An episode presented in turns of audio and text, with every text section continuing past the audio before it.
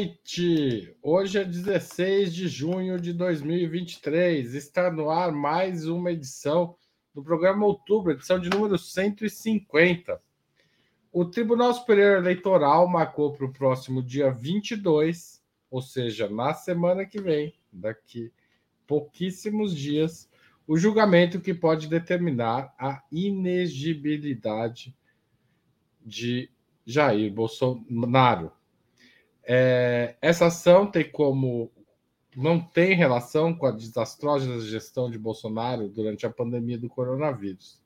Também não tem nada a ver com os esforços feitos pelo coronel Mauro Barbosa Cid para resgatar as joias de milhões de dólares que o ex-presidente Michele, sua esposa, receberam como presentes e tentaram esconder também não tem relação com as tentativas de golpe, seja o de 7 de setembro de 2021, seja com a tentativa do dia 8 de janeiro de 2023. A ação está relacionada à reunião com embaixadores de diversos países em Brasília durante a corrida eleitoral de 2022, que, como entendeu o PDT, que entrou com a denúncia, e aliás todo mundo que assistiu a fala de Bolsonaro naquele dia, Bolsonaro abusou do poder político de presidente da República ao convocar o encontro e, neste encontro com representantes de outros países, atacar o processo eleitoral brasileiro. Para o Ministério Público Eleitoral, que se manifestou favoravelmente pela inegibilidade de Jair Bolsonaro, ao mesmo tempo que aliviou a barra do candidato a vice-presidente, o general Braga, Braga Neto, o então presidente da República usou recursos estatais e montou uma estrutura de pronunciamento do presidente da República, ou seja, de chefe de Estado, para uma ação em benefício próprio do candidato à reeleição, ele mesmo. Para de, debater essa questão sobre o futuro político de Jair Bolsonaro, Outubro recebe hoje Gustavo Conde, mestre em linguística pela Unicamp, comunicador e jornalista, fundador do canal do Conde e coordenador de mídias sociais do grupo Prerrogativas. José Genuíno, histórico militante da esquerda brasileira, ex-deputado federal e ex-presidente nacional do Partido dos Trabalhadores. E Vanessa Martina Silva, jornalista, editora da revista eletrônica Diálogos do Sul e, a partir desta semana, mestra do Programa de Integração Latino-Americana da Universidade de São Paulo. Parabéns pela defesa, Vanessa. Obrigada, gente. Valeu. Qual, qual que é o título da sua tese, Vanessa, antes da gente começar? colonialidade do poder, colonialidade do noticiar, teorias para repensar o jornalismo e a América Latina. Muito bem. Então, pessoal, daqui a pouco no banco de. Chamem para falar disso aqui. Daqui a pouco no banco de teses e dissertações da Universidade de São Paulo. Bom, em nome de Opera Mundi, agradeço os três convidados e também informo que faremos o possível para ler eventuais perguntas da audiência, com prioridade aquelas que forem feitas por membros pagantes do canal no YouTube ou que forem acompanhadas por contribuições via Super Chat ou Super Sticker. Vamos à primeira pergunta da noite. O que significaria uma decisão do Tribunal Superior Eleitoral de tornar o ex-presidente da República, Jair Bolsonaro, inelegível?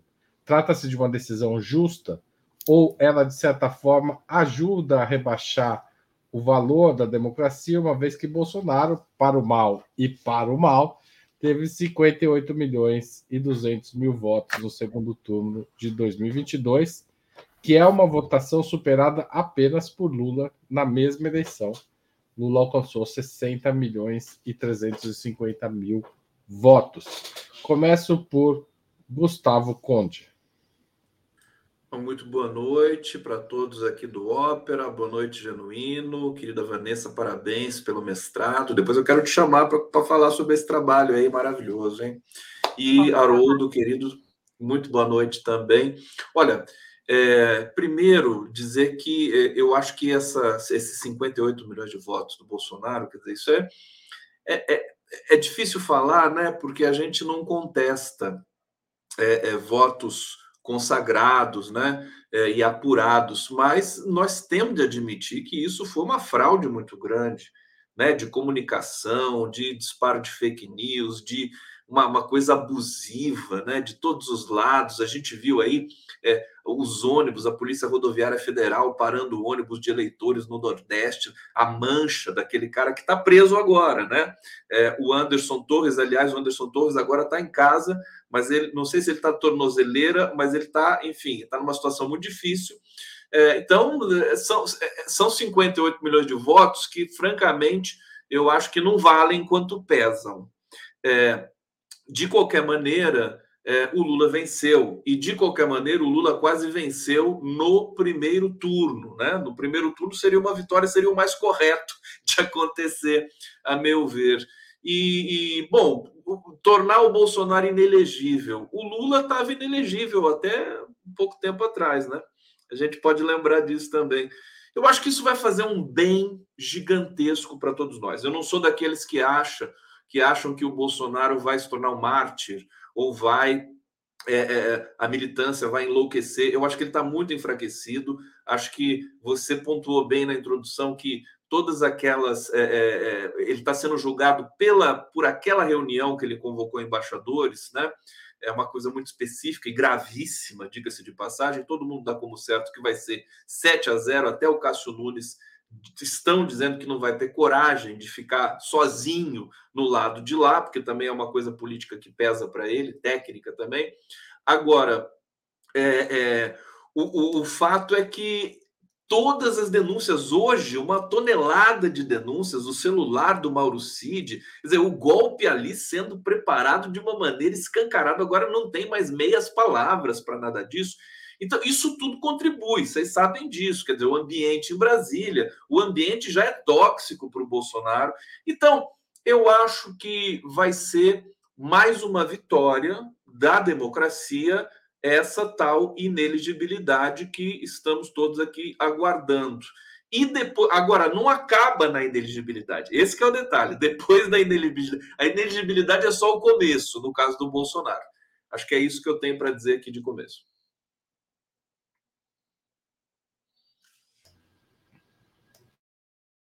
Vanessa, sua vez. Muito bem. Vou pegar carona no Conde. É, concordo muito com a visão dele e quero pedir aqui, Vênia, como diriam os ministros do STF, para tratar exatamente disso, né? É, porque, assim, peço Vênia para contestar a pergunta, na verdade, né? Porque Seria é, a pergunta parte por seria rebaixar a, a, democracia, porque estaria, entre aspas, caçando o voto né, de 300 milhões, enfim, de eleitores? Eu acho que não, aí que tá. Eu acho que é uma, um, um erro. Pouco menos, Vanessa. Um pouco é, menos, 58 ó, milhões. Se, nossa, bem, bem, bem menos, né? 58 milhões de votos. Seria caçar o direito dessas pessoas? Absolutamente não. Na verdade, nem se trata disso, né? Como o Conde bem colocou, porque está sendo aí avaliada a questão dos embaixadores, que é parte de um uso da máquina pública, o uso do dinheiro nosso enquanto brasileiros, brasileiras, para fazer propaganda, para espalhar fake news internacionalmente. Então, assim, uma excrescência completa. Porém, porém, é, pensando na questão eleitoral, nem de perto chega é uma decisão dessa de cassação do, do, dos direitos políticos dele, nem de perto nem de longe chega uma reparação pelos danos provocados nos números dessa eleição.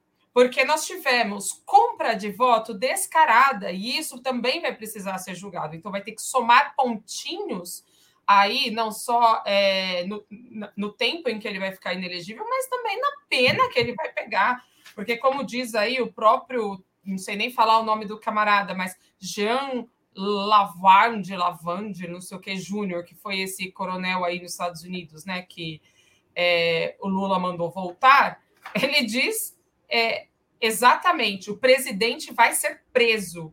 e o pior, na Papuda. Então, é, é, o que a gente espera. Vai ser preso na Papuda e tem que ir acumulando anos de acordo com os crimes.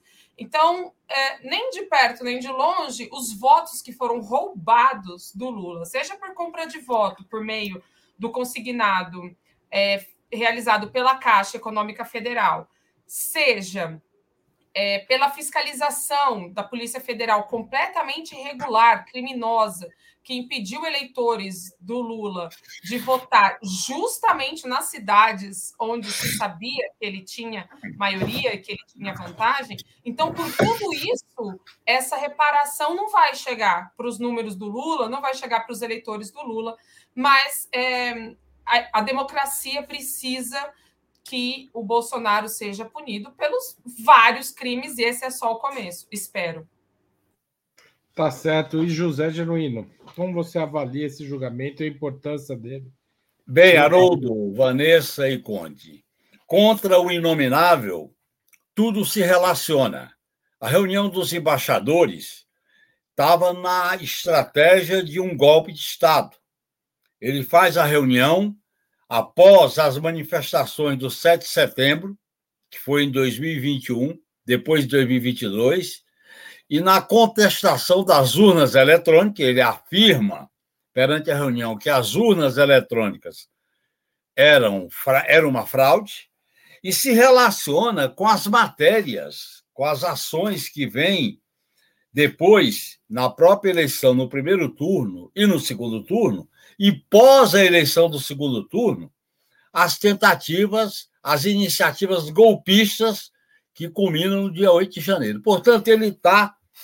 Tudo se relaciona com a atitude de um presidente que a eleição dele em 2018 foi uma fraude, que a, o governo dele de quatro anos foi uma ameaça aos direitos, à soberania, ao meio ambiente, matou 700 mil pessoas por Covid.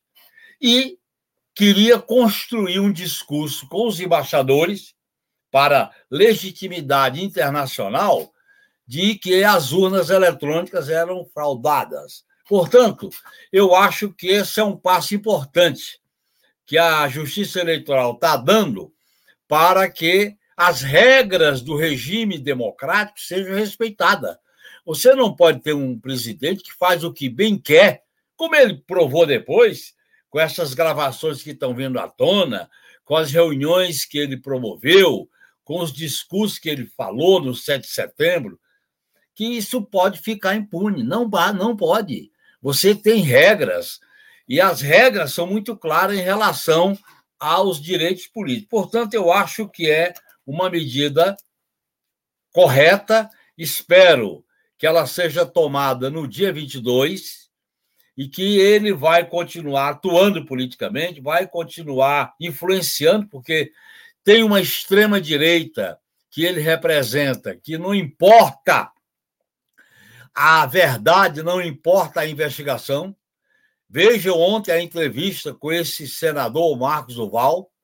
Veja o que está nas gravações do Mário Cid, que era ajudante de ordem, com o, o, o coronel Lawande. Quer dizer, esse pessoal não tinha limite, não tinha cerimônia, não tinha ritual. E é necessário botar o país a limpo. Eu espero que as ações contra o golpe continuem no plano da justiça, mas também no plano da política, para que a gente possa deslegitimar esse discurso de natureza fascista e autoritária, cujo inominável foi o chefe maior dessa grande articulação antidemocrática. Tá. Vocês tocaram na questão das mensagens, né, que hoje estão circulando, encontradas no, no, no aparelho celular do Coronel Mauro Cid, ex-ajudante de ordens de Bolsonaro, que, diz, que demonstram cabalmente que um, plano, um golpe de Estado foi encorajado e que houve elaboração de um roteiro para essa ação além do Cid participar dessa troca de mensagens, a, por vezes ele foi inclusive cobrado, né? Um dos participantes dessa conversa, Jean Lavande Júnior, Lawande, não sei como está se pronunciando aí, disse para Mauro Cid com todas as letras: convença o 01 a salvar este país. O que significa, na prática, convença o 01, presidente Bolsonaro, a dar um golpe de Estado. Qual é o, o, qual é o impacto político dessa revelação, Vanessa? Bom, o impacto político é que se alguém tinha dúvida, e acho que, enfim, vamos dar aí também o direito de dúvida, né? Então vamos dizer, vamos considerar que alguma, talvez alguma pessoa decente, alguma pessoa realmente correta, ética, ainda tivesse dúvidas da participação do Bolsonaro no golpe e da sua articulação em torno disso. Eu acho que essas dúvidas caem por terra.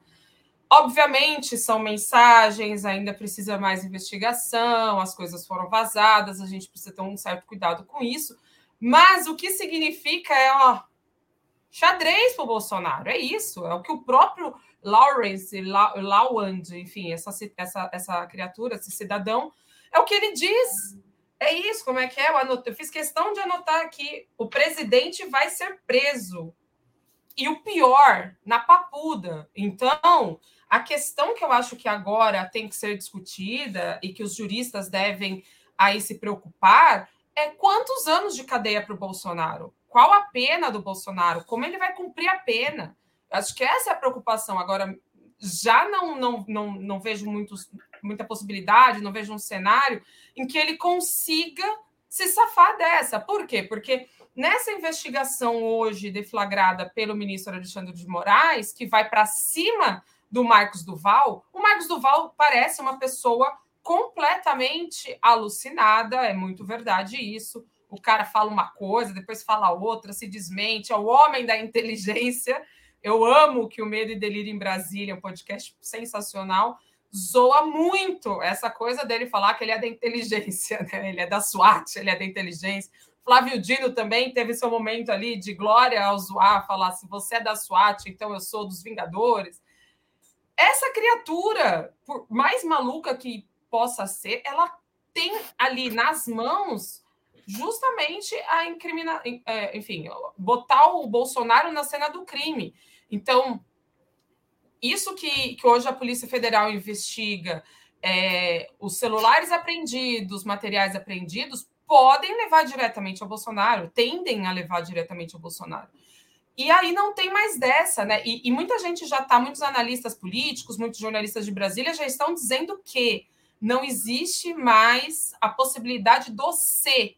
Se Bolsonaro vai ser preso, se vai chegar Bolsonaro, é o que fazer a partir do momento que isso acontecer. Aproveito aí meus 20 segundos finais para agradecer a Maria Luzia Gomes Fonseca, que me indica aqui o livro da Andrea Dipp. Ainda não li, mas vou botar na minha lista. Uma lista pequena, de um milhão de livros, mas vou botar lá, porque é um tema realmente importante a questão dos evangélicos e a nossa democracia. Obrigado, Vanessa. José Genuíno. Olha, eu acho importante que o discurso dos salvadores da pátria, eles aparecem como salvacionistas, os salvadores da pátria, em nome da pátria, que viram um conceito ideológico, pode fazer tudo, como fizeram no passado, em 64, em 2016, e queriam fazer agora, está sendo desmoralizado. Porque esses salvadores da pátria, com esse discurso do Vale Tudo, era também para criminalizar os movimentos, a esquerda, o PT, o Lula, é a demonização, porque esse discurso maniqueísta, autoritário, ele estava embalando esse golpe. Portanto, eu acho que as gravações e as revelações falam por si. São extremamente graves. Havia um plano articulado, e esse plano não se resume ao 8 de janeiro, estava as Forças Armadas, particularmente o Exército, é conivente porque permitiu os acampamentos nos quartéis. Esses acampamentos eram articuladores para as marchas em Brasília. Os chefes militares, pelo menos uma parte deles, ajudou, participou dessa ideia de ruptura constitucional de não aceitar o resultado. Um próprio general que foi do governo do Inominável falou que o ministro da Defesa é, o general Paulo Sérgio podia ter agido para evitar o 2000, o 8 de janeiro, mas como evitar se havia um conluio, as mobilizações que eram realizadas nos quartéis no 7 de setembro, no dia no dia 7 de setembro da pátria, dia da pátria. E, e tudo isso era feito com a polícia rodoviária, com as ameaças, com a militância articulada pelos os comunicadores adeptos da teoria do vale tudo, gerou um processo de desgaste, de destruição das instituições. Aí fica uma coisa que eu faço questão de colocar: o envolvimento das Forças Armadas com essas tentativas de golpe é evidente e claro. E o nosso governo, o meu governo, tem que saber como atuar para, de vez por todas, subordinar as Forças Armadas ao poder civil e fazer as mudanças necessárias, porque é muito grave um coronel, um tenente-coronel, está articulando, isso não era da cabeça dele, isso não era individual, articulando uma ruptura contra a democracia.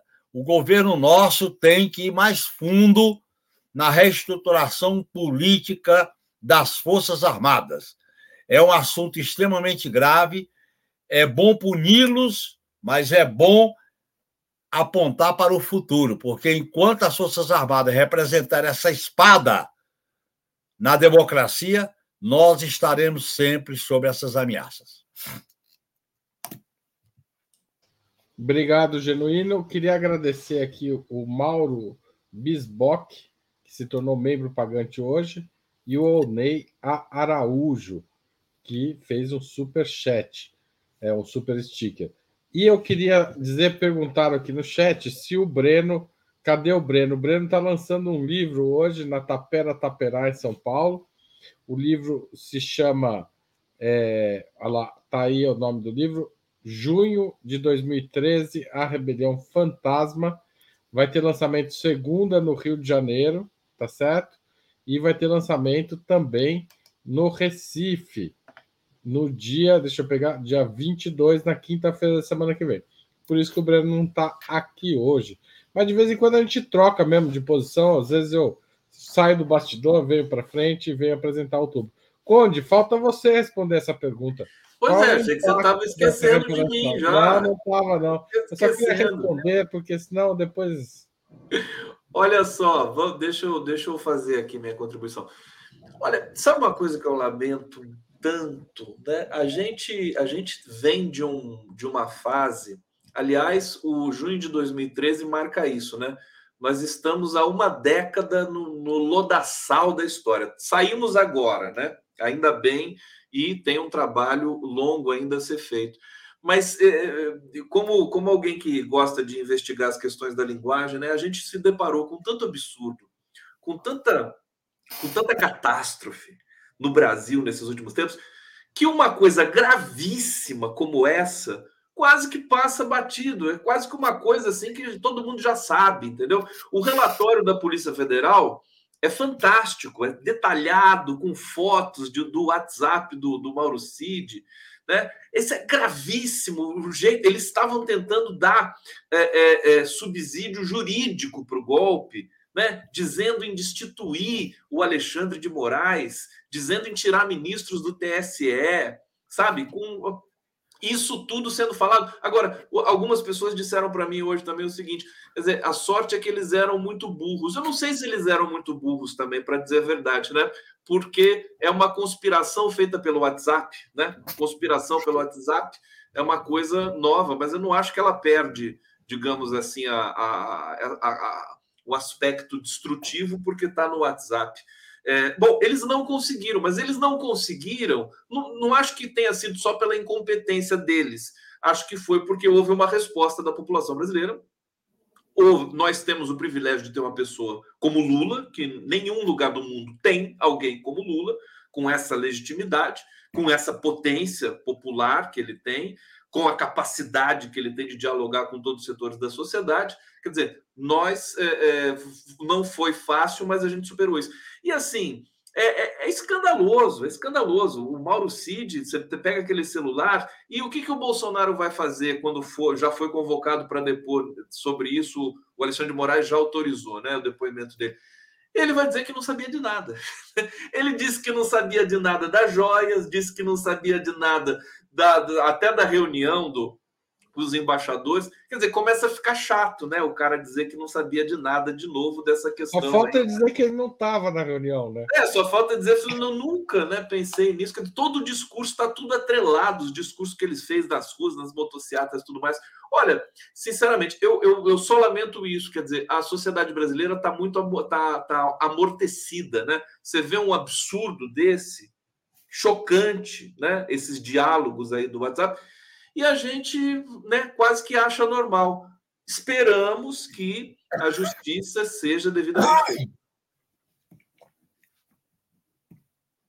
Tá certo. Agora, para vocês, qual é o impacto no bolsonarismo de uma eventual condenação de Bolsonaro, de uma eventual inegibilidade do Bolsonaro?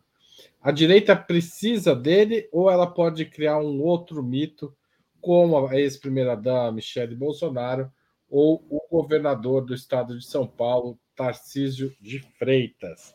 Começo pelo genuíno desta vez. Primeiramente, a gente não pode se acostumar com o anormal. E eu me associo, Conde, à sua indignação. É, são coisas tão graves que devem provocar indignação, devem provocar revolta e a, o desejo de lutar das pessoas, porque nós não podemos assistir isso como se fosse uma brincadeira. Segundo, eu acho que a extrema-direita tem força na sociedade no Congresso Nacional e ela vai continuar, com ou sem Bolsonaro. Ele, mesmo seus direitos políticos, vai querer ser uma espécie de cabo eleitoral, de referência. Por quê? Porque esse discurso da, da extrema-direita, que não depende do argumento, não depende da verdade, não depende da prova, é uma criação de um, do que eles chamam de narrativa, isso vale para qualquer coisa. Eles vale para vitimizar um cara como inominável, vale para é, vitimizar o próprio Mário Cid, esse coronel Lande e, e Marcos Duval e por aí afora, porque essas figuras que estão sendo execradas, nós temos que fazer um discurso para politizar essas investigações. Eu acho que a comissão dos, do golpe, dos atos do 8 de janeiro, tem um papel muito importante. Eu acho que os nossos militantes têm um papel importante, os nossos dirigentes da esquerda têm que fazer um discurso mostrando a que ponto a classe dominante, a elite burguesa chega no Brasil de ter sido conivente com a eleição de um cara desse tipo. Ele não, ele não, ele não, não, ele afirmou tudo, ele não escondeu de ninguém. Portanto, eu acho que isso mostra a nossa tarefa de desmontar, deslegitimar, desmistificar e, principalmente, todas as coisas que ele fez. Ele envolveu militares joias envolve militares, golpe envolve militares, ajudante de ordem, puxa, vem outro militar. Veja como a relação dele com as Forças Armadas estava imbricada, particularmente com o Exército. Isso deve chamar a atenção da luta democrática do nosso país. Portanto, eu acho que é uma vitória a, a cassação dos seus direitos políticos. Mas ele não vai morrer. Nós não podemos ficar esperando uma solução milagrosa por uma canetada ou por uma decisão do juiz. Não é assim. Isso é uma luta política, uma luta de ideias, é uma luta de posições políticas para desmontar, para derrotar no campo da política essas ideias que nasceram com a candidatura dele já em 2014 e veio com o Aécio não reconhecendo o resultado eleitoral, veio com o golpe, e veio com o que o Eduardo Cunha fez, com toda essa articulação da grande mídia que está calada, da grande mídia corporativa que bateu palma para esse tipo de articulação política golpista, porque o importante era atacar o PT. É importante a gente tirar essas lições. Eu insisto, o debate é político. Não adianta a gente só ficar comemorando uma decisão do TSE que é importante. Isso não vai matá-lo. Ele tem que morrer politicamente na luta e no enfrentamento político. Tá certo. Obrigado, Gustavo Conde. Opa, vamos lá. É, eu, eu, o que, que, vai acontecer com o Bolsonaro? Tem, tem muita gente especulando, né? Se ele vai virar um mártir ou se ele vai ser esquecido e tudo mais. Sinceramente, eu acho que é um caminho sem volta do Bolsonaro. É evidente que você tem no, no Brasil é uma parcela da população que é nazi-fascista mesmo, vai continuar sendo assim, mas acho que ela tá, ela perdeu, perdeu as eleições e encolhe, né? Ela automaticamente vai, é, a meu ver, encolhendo. É, então, não sei se né, nós vamos lembrar que nós temos aí 1.280 terroristas que estão tão, é, são réus na invasão lá no, no ato terrorista de 8 de janeiro. Está sendo levantado isso, o STF está presente, você tem toda uma movimentação nesse sentido. Vocês percebam, né? O Bolsonaro ele está é, calado já há muito tempo, nem tuita mais, né? E agora o, a defesa dele parece que pediu para ele ficar mais calado ainda. Então, que, o que, que acontece? É uma situação que agora esses setores no Brasil, a direita, a oposição, aspas, ao, ao governo Lula, a, a, que é uma espécie de oposição à própria democracia. A gente sabe que a democracia precisa de dois lados, precisa de oposição, situação. Mas no caso dessas figuras bolsonaristas, herança de Bolsonaro, eles são, eles são é, terroristas, eles são pessoas que não jogam o jogo democrático. Né? Então seria uma, um contrassenso é, é, rotulá-los como oposição. Eles são delinquentes, né? E eu digo isso ali, esse pessoal, esse cara que, por exemplo, teve a operação de busca da Polícia Federal, o, o como é que é o nome dele? O Duval, né? O Marcos Duval, quer dizer, olha só esse tipo, né? Que tentou gravar o Alexandre de Moraes, fazer chantagem, tudo ali impregnado de golpismo o tempo todo, esse golpismo estrutural lamentável aqui do Brasil, inclusive da América Latina, né? Que a gente está vendo que a situação está estranha também em outros países. Mas dizer assim, concretamente, objetivamente na pergunta, o que, que vai acontecer né, com o bolsonarismo? Eu acho que ele fica, ele está ele tá encolhendo. Acho que o Valdemar da Costa Neto, o presidente do PL, tem os dilemas, ele quer sobreviver politicamente, ele, ele acha que o Bolsonaro vai eleger prefeitos. Eu tenho minhas dúvidas. Acho que pode eleger alguns prefeitos, sem dúvida nenhuma, os fenômenos eleitorais de comunicação, esse, esse negócio todo. Tem gente ameaçando, tem uma, uma liderança religiosa evangélica que é pró-Lula, está sendo ameaçada por ser pró-Lula em função dessa, desse acirramento né, que acontece quando você tem uma liderança como o Bolsonaro, inegavelmente uma liderança do mal, mas quando ela está extremamente fragilizada, assim, impossibilitada de se candidatar. É, é, não temos bola de cristal, mas francamente, de tudo que eu tenho visto nesses últimos, nesses últimos dias no Brasil, nessas últimas semanas, eu acho que é, é, o, o, Bolsonaro vai ser uma página virada. Eu acho que a gente vai ter outros desafios pela frente, outros problemas, talvez até piores, mas outros problemas. É, não são poucos os problemas, mas o, vou chamar a Vanessa para comentar essa questão. Muito bem. É, Vou aí, hoje eu tô concordando, eu tô otimista, gente. Tá vendo como as coisas mudam? Mas eu tô otimista. É, vou concordar aí também com, com o Conde, uma visão mais para cima. O bolsonarismo, concordo, tende a cair, não vai acabar, não vai reduzir. A gente vai ter sempre uma margem aí, enfim, que vai ser bolsonarista, mas esse é o momento. O Carlos Lacerda também foi derrotado e foi superado, foi esquecido, e viram outros, e a extrema-direita ela, enfim, se articula em todo mundo. Mas enquanto isso não acontece, é bom a gente se mover. Com relação a Michelle, é, precisa ter uma, uma ação também para ir cerceando essa possibilidade política. Há alguns meses eu achava que ela realmente era uma candidata muito viável, porque ela é bonita, ela conversa muito com os evangélicos, é, essa coisa de bela recatada e do lar, embora saibamos que ela não é, mas parece ser ou se vende como, mas já não é assim. Então, todas as análises de mídia que a gente tem, é, os monitoramentos que estão sendo realizados, apontam para um desgaste completo, tanto da imagem dela quanto do próprio Bolsonaro. A gente tem uma situação muito diferente, digamos, né? Esse cenário político de 2023 é tudo muito diferente. As ruas são importantes, mas a gente se baseia muito por esse clima das redes, por como as coisas estão se movendo.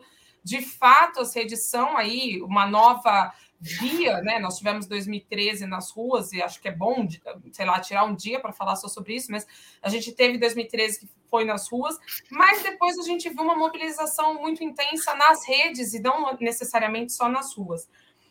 Mas, apesar disso, tem é, é, são duas frentes. Então, Bolsonaro, inelegível, desarticulação, demonstrar todas as maldades, as atrocidades que ele fez, e na outra via, mobilização. Então, Glaze começa a chamar mobilizações contra o Campos Neto, a favor da redução da taxa de juros em defesa da economia. Pouco se falou na imprensa tradicional, na imprensa comercial, sobre o grande resultado que foi conquistado na economia, coisa que eu não sei se alguém que não Lula defenderia, apostaria nisso, porque é, realmente assim foi uma surpresa e tanto me parece esse resultado. Isso motivado é, pelo setor, pelo agro, porém a despeito da taxa de juros. E a fala da Luísa Trajano mostra bem isso, que a economia tem potencial, mas este cidadão está impedindo, está fazendo ali, sendo uma âncora, não uma âncora fiscal, mas uma âncora mesmo no desenvolvimento do país. Economia é fundamental. Vamos pela economia e o bolsonarismo vai naturalmente se desgastar. Por quê? Porque a base bolsonarista, que é aquilo que a gente falava no outro programa, evangélico, pobre, que depende de Bolsa Família, que depende de transporte, etc., etc., vai acabar pulando do barco. Porque quando o bolso é né, o que fala mais alto para qualquer pessoa é o bolso, e é assim qualquer parte do mundo, né? E assim será. Eu queria chamar a atenção que o Genuíno falou que, dos militares, né? Que você puxa uma pena e sai um militar, né? Na história, em vez de vir uma galinha, vem um militar no governo. Claro.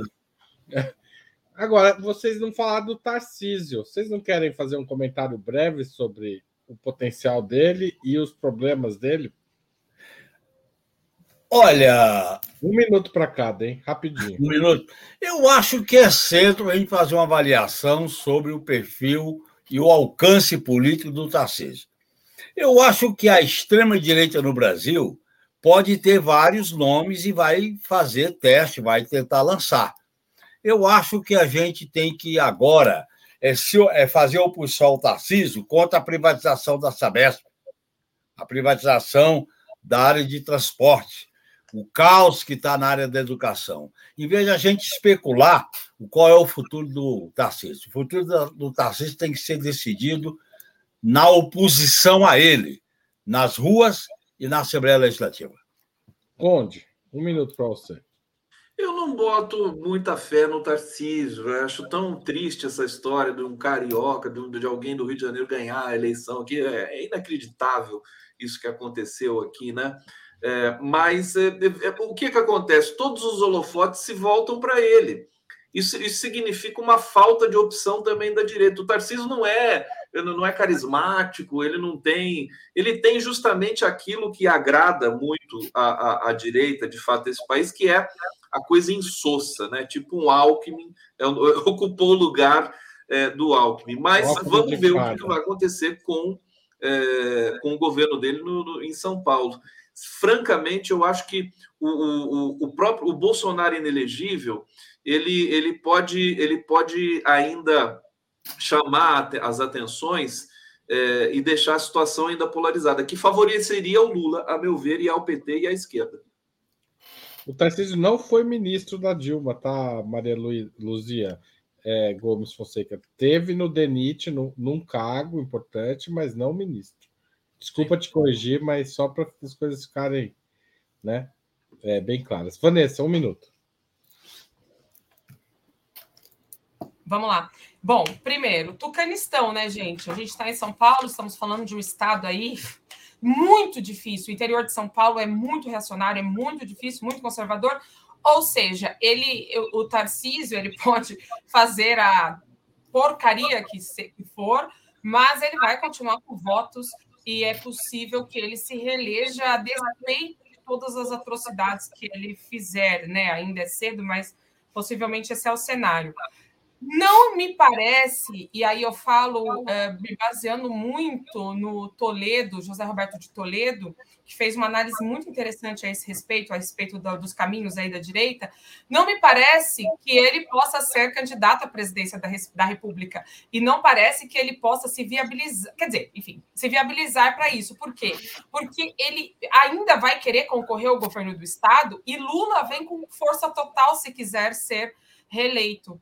É, isso contando que a economia né, se desenrole. Então, o nome da direita, na verdade, seria o Zema. O Zema, porque já não pode mais ser é, reeleito por Minas Gerais. Mas o Zema não emplaca nacionalmente, muito difícil. Teríamos o Eduardo Leite, mas o Eduardo Leite não é de extrema-direita. Então, essa extrema-direita ela fica aí realmente sem Bolsonaro, ela perde sua principal cabeça, fica acéfala e tende a, a, a desidratar parece. Tá certo. Antes da gente continuar, eu queria pedir a contribuição de vocês à Opera Mundi. Há várias formas de fazer. A primeira é a assinatura solidária em nosso site, operamundi.com.br barra apoio. A segunda é se tornar membro pagante de nosso canal no YouTube. E a terceira e a quarta é contribuir agora mesmo com um super chat ou um super sticker. Mas se você estiver vendo este programa gravado, este ou outro programa de Opera Mundi, você pode usar também a ferramenta Valeu Demais, que é parecida com o Super Chat e o Super Sticker, só que não aparece na tela. A sexta é através do Pix. Nossa chave é apoia.operamundi.com.br e nossa razão social é a última instância editorial limitada. A mais eficaz de todas as armas contra as fake news é o jornalismo de qualidade. Só o jornalismo de qualidade coloca a verdade acima de tudo, e esse jornalismo que a Opera Mundi busca oferecer todos os dias depende da sua contribuição. Vamos lá para a quarta pergunta da noite. O governo federal voltou a anunciar uma redução no preço da gasolina, puxando o tema da economia aí que a Vanessa acabou de tocar, e alguns índices econômicos sugerem uma situação bem melhor do que se esperava. A gente está vivendo uma pequena bonança depois de anos de tempestade.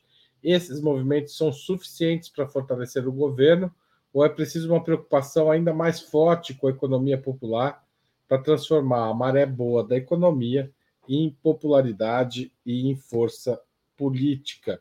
Começa pelo Gustavo Conde. Ah, essa pergunta é boa. Você sabe que o pessoal tem dito que, puxa vida, né?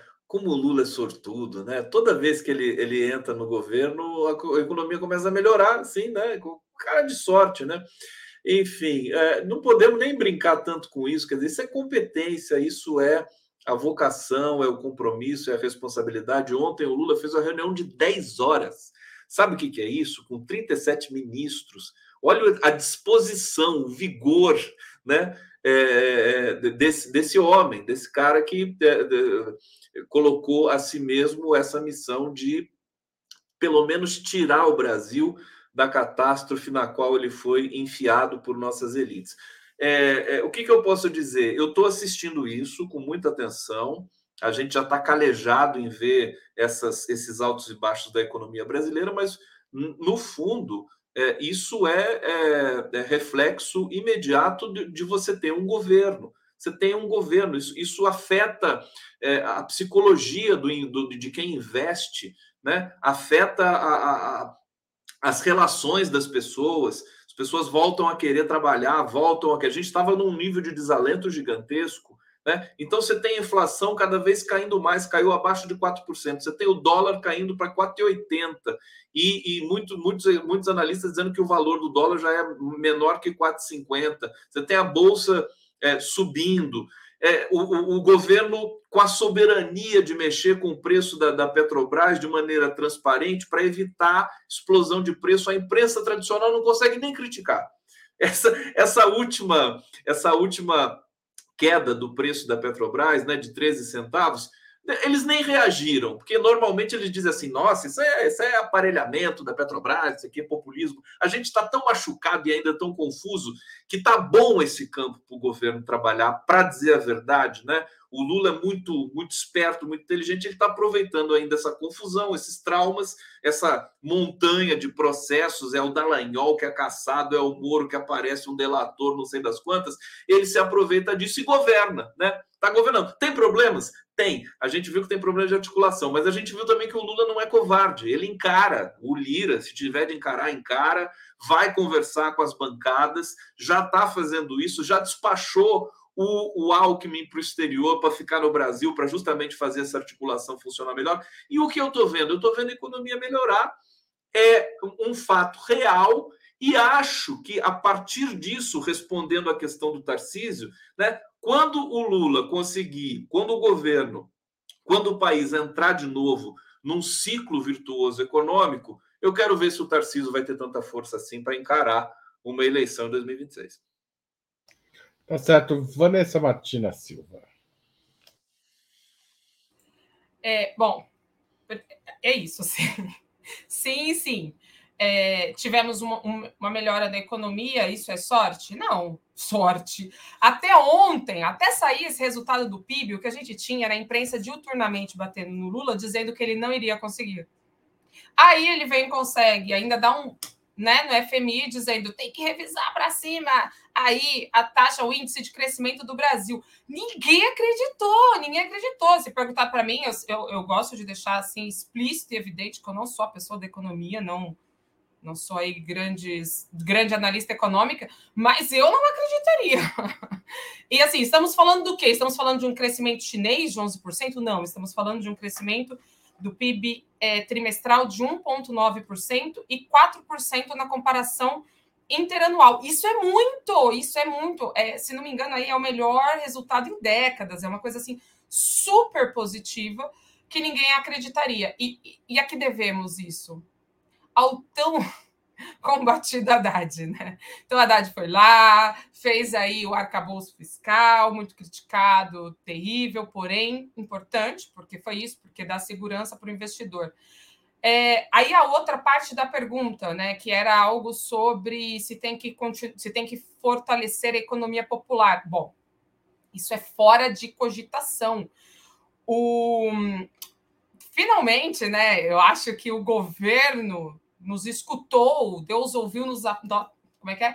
Deus ouviu as nossas preces e Lula nos atendeu, porque Lula lançou nesta semana, na terça-feira, e será semanal, um podcast do presidente, então tem ali meia hora, me parece, e ele vai aí falar dos temas é, nacionais, etc. Importantíssimo, finalmente, a gente falou disso aqui desde o começo do, do mandato.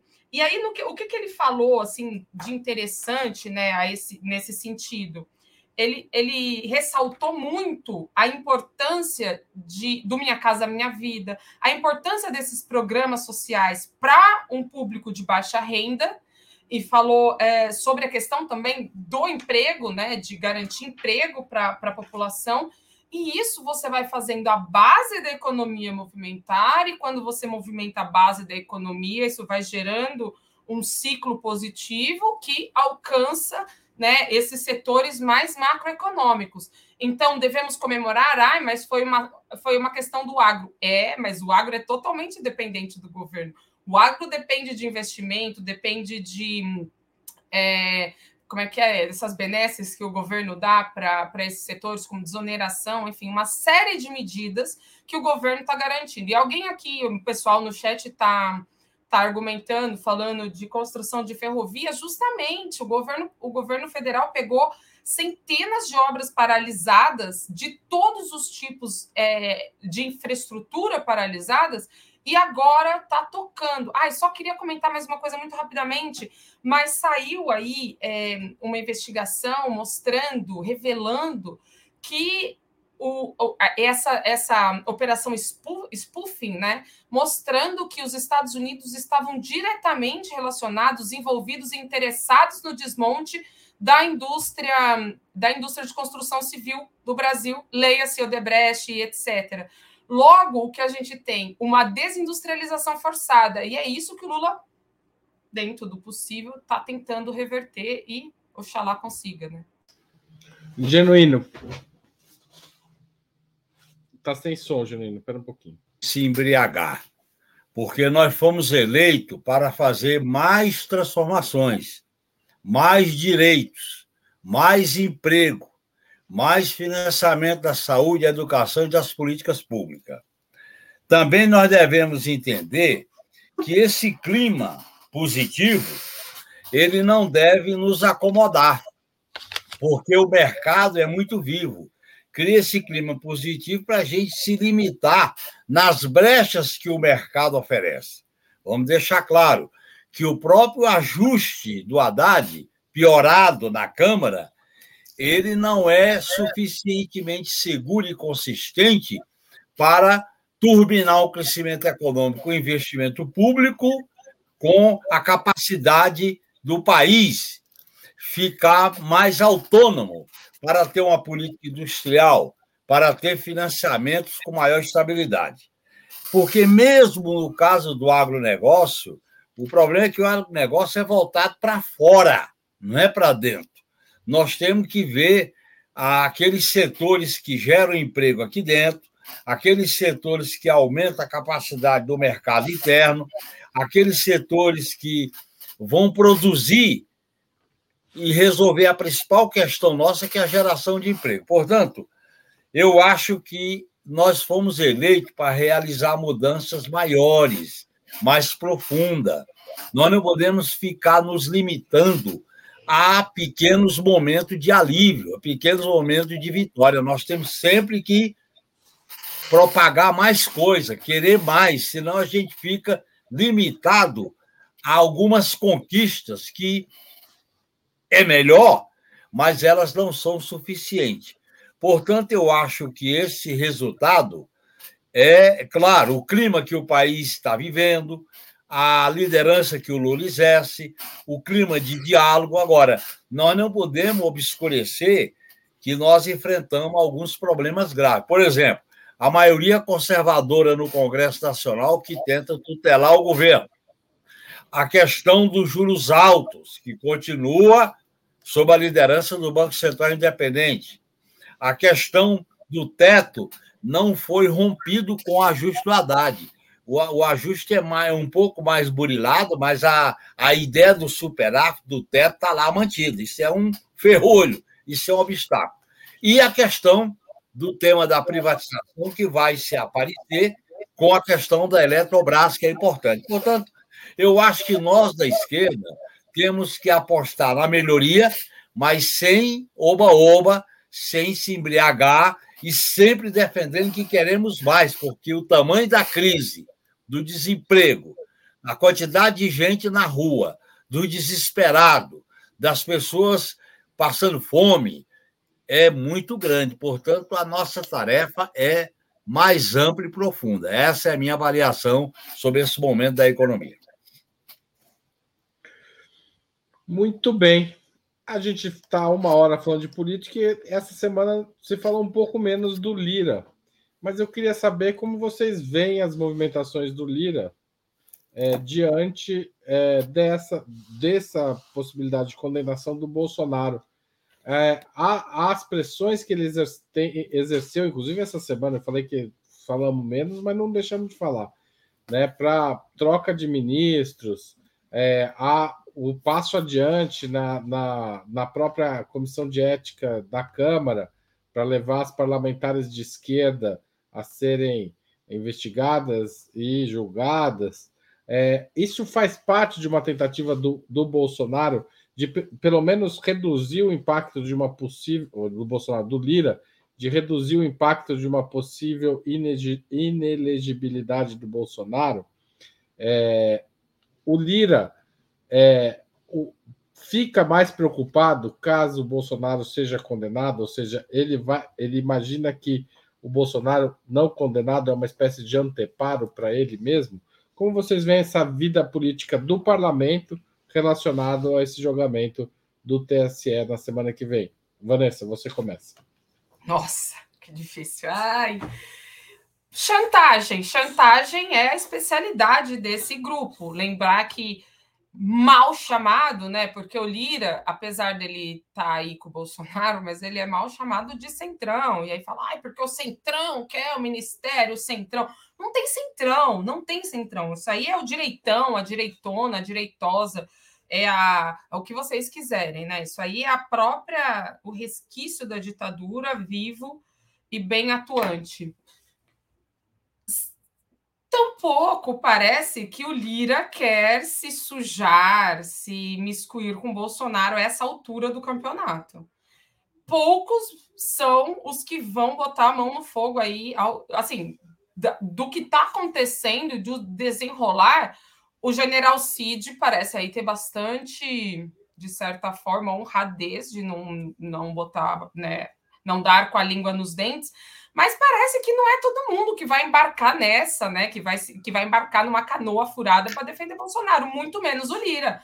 Porque o Lira, ele é o cara do poder, ele é, um, ele é a pessoa que se motiva, que, que, que né, aqueles ratos mesmo ali em torno é, da, da sujeira, se, né, se, se resfestelando ali com, com isso. Então, o que, que ele quer? Ao fazer isso, colocar as deputadas no conselho de ética, quer pressionar, quer aumentar o poder de barganha dele, mas o que ele quer, na verdade, é o orçamento secreto, porque o orçamento secreto concede para ele um poder que é um poder executivo do presidente da República e que ele abocanhou porque o Bolsonaro era incapaz de fazer a gestão do país. Então, transferiu isso para o Lira e o Lira quer continuar mantendo esse poder. Veja, é, muito se falou aí a respeito do Ministério da Saúde, o que é pô, deplorável. Eu entendo porque a política é um exercício assim bastante complexo. Eu entendo que a ministra Anísia, não, não sendo de um partido, que tem uma complicação porque não traz votos, a, a, a, ministra Daniela também era de um, é de um partido, não trouxe os votos do partido, então, assim, existe uma ineficiência, mas daí a querer colocar Celso Sabino, que é o quê? Que é aliado de primeira hora do Lira no ministério, querer alçar esse cara a um cargo importante, é o quê? É barganhar e é se colocar um peso que ele não tem e não pode ter. Então, me parece que assim é muito mais isso, é muito mais poder do que Bolsonaro. Não, Lira não vai se colocar em jogo, colocar o seu poder que ele conquistou aí, né, ao longo de anos, não vai colocar isso. E ele tem mais dois anos de mandato, ele não vai fazer isso atrás de Bolsonaro. O que ele quer é dinheiro, bufunfa, mandar verba para os aliados dele e fazer aí uma ponte qualquer para os eleitores continuar votando nele nos seus aliados. É assim, bastante é, é bastante direto o interesse dele, né? Bem, bem palpável, assim. O genuíno. Ah, Olha, o Lira entra, na, o Bolsonaro entra na conta do Lira neste momento, acrescenta. Olha, em primeiro lugar, o Lira. Se... Desculpa, eu vou te assim dar um minuto Lira... a mais dessa vez. Vou te dar um minuto a mais. Assim a Maria... como o Lira se juntou com o Bolsonaro, ele se distancia do Bolsonaro. O Lira é um político a... vivo, ele, ele quer lutar pela sobrevivência dele. Agora, eu acho que a discussão do Lira tem que chegar no nosso governo da seguinte maneira: ele não pode ser tratado como o centro das nossas articulações. As nossas articulações têm que ser partido a partido, ponto de pauta a ponto de pauta, e não tratá-lo como se fosse o grande líder do Centrão. Eu acho que esse erro nós cometemos desde o início, antes da eleição dele à presidência da Câmara, nós temos que corrigir. Parece que a gente valoriza demais ele para ele ser o líder do Centrão. Não podemos tratar dessa maneira, eu acho isso. Segundo, eu acho que o Lira é empanado, é louvado pela grande mídia como uma força de pressão contra o Lula. Vocês estão vendo aí, eles eles levantam a bola para pressionar o Lula para se acomodar na agenda que atende ao mercado. Vamos deixar isso claro. Isso não é, isso é um jogo bem feito pelos os formadores de opinião e pela grande mídia. Por outro lado, as alianças com Lira têm que ter limites. Nós não podemos fazer aliança, aliança, aliança sem limites. Você tem que ter limites. Certos limites eu sempre defendi que a gente colocasse. Eu acho que tem certos ministérios que tinham que ter colocado limite. Por exemplo, Ministério das Comunicações. Não dá para dar para a União Brasil, mas já foi dado. Imaginar o Ministério da Saúde com um bolsonarista. Ó, pessoal, diante do que aconteceu com a saúde, com os mortos, com o que fizeram com a Covid, ó, menos, né? É, é um desrespeito à consciência nacional. Um governo progressista não pode cometer suicídio político. Assim como eu acho que outros ministérios, como a Simone Tebet no planejamento, tinha que estar no outro. Eu acho que você pode fazer uma aliança ampla, mas em determinados pontos você diz, não, isso aqui não dá, isso aqui dá. Fazer um jogo mais audacioso. E eu acho que essa maneira da gente se relacionar com Lira está equivocada. Desculpa, eu conheço. mas eles querem dinheiro. Ministério que não tem dinheiro, eles não se interessam. O, o, mas o problema, Vanessa, não é o que eles querem, é o que a gente pode sinalizar que vai dar. Nós temos que fazer a negociação por bancada, por partido. E se é emendas, vamos ter um critério para liberar as emendas, critério público para liberar as emendas. E vamos tratar essa questão de uma maneira transparente e democrática. Agora, se você empareda ou se você empodera o Lira, isso não pode ser assim. Nem dá para emparedar, emparedar, nem dá para empoderar. Nós temos que ter uma relação mais institucional como presidente da Câmara e não esse esse ficar cantando louvores, elogios, propaga uma força que não tem. Eu acho que o Lira está numa fase de desgaste. Eu acho que o período áureo dele está passando. Porque tudo isso se reflete, viu? É, tudo isso, Haroldo, se reflete. É o fim do orçamento secreto, é o que está caindo no Bolsonaro, não é automático, mas reflete, porque ele, é, ele bancou esse cara. O que está acontecendo na CPI dos golpistas, o que está acontecendo na palhaçada da CPI do MST, isso vai desgastando ele, apesar da grande mídia levantar a bola dele como um contraponto para enfraquecer o Lula e dizer tem que ceder, porque o Lira ele é mais do que o dinheiro, Vanessa. Ele é hoje o instrumento no parlamento da agenda neoliberal, da agenda do mercado. Não vamos ter ilusão com isso. Tá certo. O Conde, depois eu vou guardar uma, um, mais um minuto para vocês todos antes da gente encerrar. Mas agora, Conde, você, Lira, Bolsonaro. O Lira, vamos lá. Eu adorei ver o, o, Genuíno dizer que o Lira. O Lira não é essa coisa toda, não, né? Que a gente fica achando, que a gente fica assustado. Não, Lira, monstro. não é, não é essa coisa toda. Aliás, ele ficou bastante confuso desde aquela votação lá da, da esplanada dos ministérios, da organização dos ministérios ele, ele, ele se confundiu. O Lula, o Lula é gigantesco. O Lira, assim, ele está acostumado a lidar com gente, né, com políticos aí é, experientes, mas é, o tamanho do Lula é muita coisa para ele, francamente, assim, humildemente falando. É, é e ele está se sentindo, a Polícia Federal, dia sim, dia também, é, é, deflagra uma operação com, com alguém ligado a ele, Hoje, a Folha de São Paulo fez uma matéria sobre os filhos do Lira. O Lira ficou alucinado com a Folha de São Paulo. É, então, aí tá, o banco está me ligando aqui, daqui a pouco vai ligar, vai tocar o telefone aqui, você vai ver só que divertido. É certeza, certeza. É, eu não atendo. Ah lá, lá tá Eu não atendo. Eu simplesmente não atendo é, vai tocar mais um pouco. Mas deixa eu concluir. É, o, o, ele, ele, não é, ele ele está ele tá acossado, ele está com medo, ele cometeu erros, ele falou demais, ele ficou exposto. Evidente, ele é o presidente da Câmara, ele ainda tem ascendência, tem ali os duzentos e tantos lá é, deputados que, que vão na onda dele, mas eu quero dizer uma coisa, o Genuíno sabe muito bem disso, vocês também. É, se não tiver o que entregar, acaba o amor. Se o Lira não tiver o que entregar, e eu estou achando que o Lula está fazendo isso com todo cuidado, né? é, é, ele, ele não está deixando o Lira ter o que entregar para esses caras, né? E o que, que o Lira vai fazer? Vai chamar a polícia? Vai chamar, vai chamar o ministro do STF?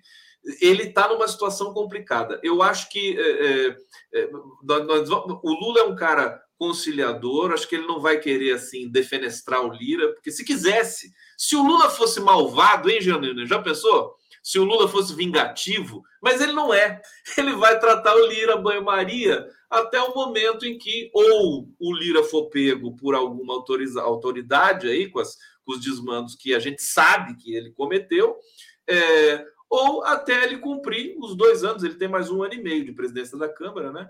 É, eu acho que não me assusta mais tanto quanto assusta alguns, alguns setores da esquerda aí esse tal de Arthur Lira. Acho que já, já passou um pouquinho o tempo dele. É isso, Haroldo. Não vou, vou ficar Não, tá ótimo. O Raimundo Garrone fez mais um superchat. Agradeço a todo mundo que fez. Vou pôr, pôr mais um pouquinho aqui na tela. Tá certo? É, eu queria fazer uma última pergunta de uma assinante do canal, a Maria Luísa, é, que ela perguntou para o Genuíno, mas eu vou fazer a pergunta para os três, um minuto para cada um responder. O presidente Lula deve se manifestar em apoio a seis mulheres, a seis deputadas que estão de esquerda que estão enfrentando um processo na comissão de ética da Câmara. Vou começar pelo genuíno para quem foi endereçada a pergunta, depois Vanessa e Conde complementam. Isso é uma armação. O PT, com as lideranças de esquerda, tem que manifestar solidariedade às deputadas. E o, o governo tem que examinar em que momento, diante de uma perseguição inominável, o governo pode, através do seu líder, através dos seus porta-vozes, por isso que é importante ter um porta-voz, ele manifestar solidariedade a essas companheiras.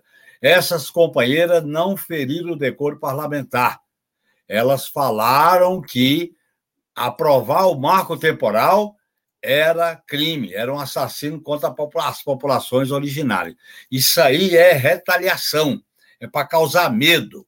Portanto, eu acho que o governo deveria, através dos seus porta-vozes, dos seus líderes, manifestar solidariedade política a essas companheiras. E eu aproveito para manifestar a minha solidariedade a todas elas.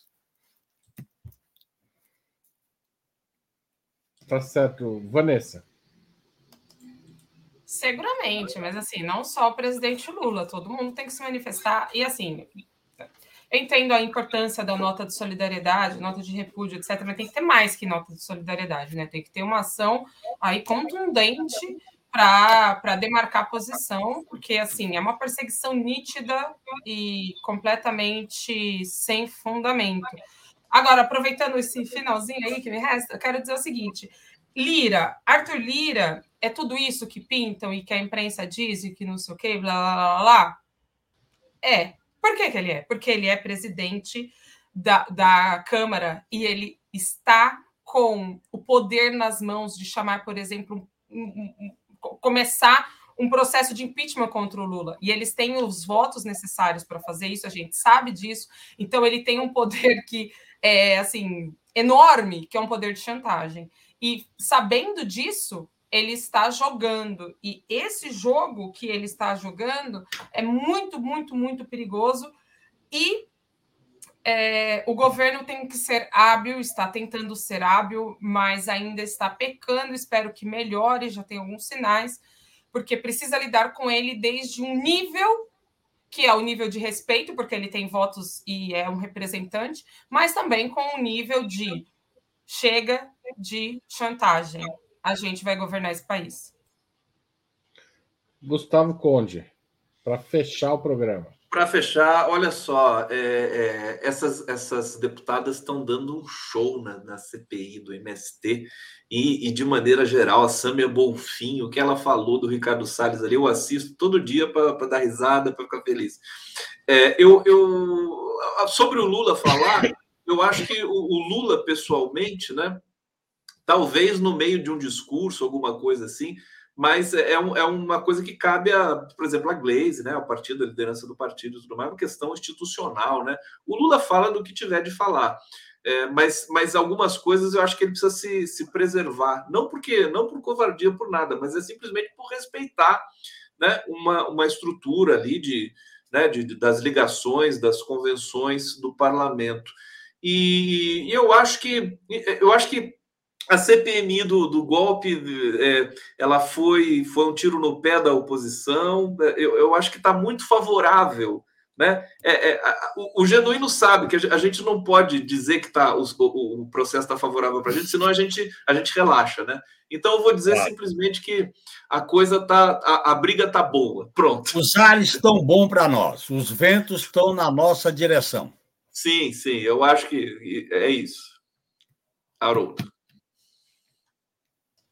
Tá certo, gente. Eu queria agradecer mais uma vez vocês nessa sexta-feira por por mais um programa Outubro. Vou ver alguns dos participantes do Outubro semana que vem, porque também vou apresentar acho que segunda e quinta, talvez outros dias. Então, valeu a todo mundo que acompanhou, fez perguntas, superchat, etc. E a vocês que foram ótimos mais uma vez. Valeu. Boa semana, gente. Obrigada.